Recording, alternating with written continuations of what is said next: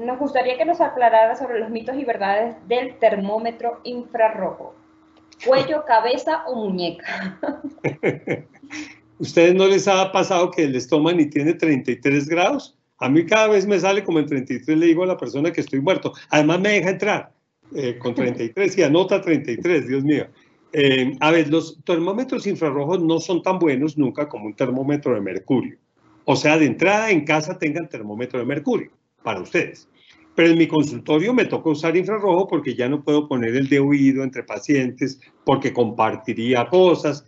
Entonces, con frecuencia me pasa que yo mido al niño que claramente tiene fiebre y el infrarrojo no me la muestra. O al revés, le digo al papá, saque su termómetro y póngase. ¿sí? Y encontramos temperaturas diferentes. O sea, no son muy confiables.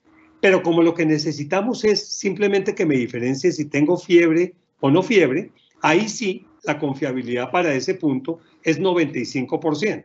Ahora, obviamente es mejor aquí en la frente, en la arteria temporal.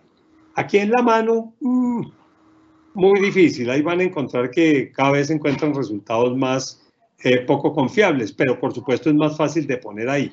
O sea, en realidad es un requisito, hay que hacerlo. Todos los sitios lo deben tener. No sirve mucho porque pues, la gente con fiebre usualmente no está en la calle y el que entre con fiebre, digamos, no va a ser ni uno en mil que le van a encontrar fiebre, pero, pero hay que hacerlo. Pero no es el mejor termómetro, pero es lo que hay que usar.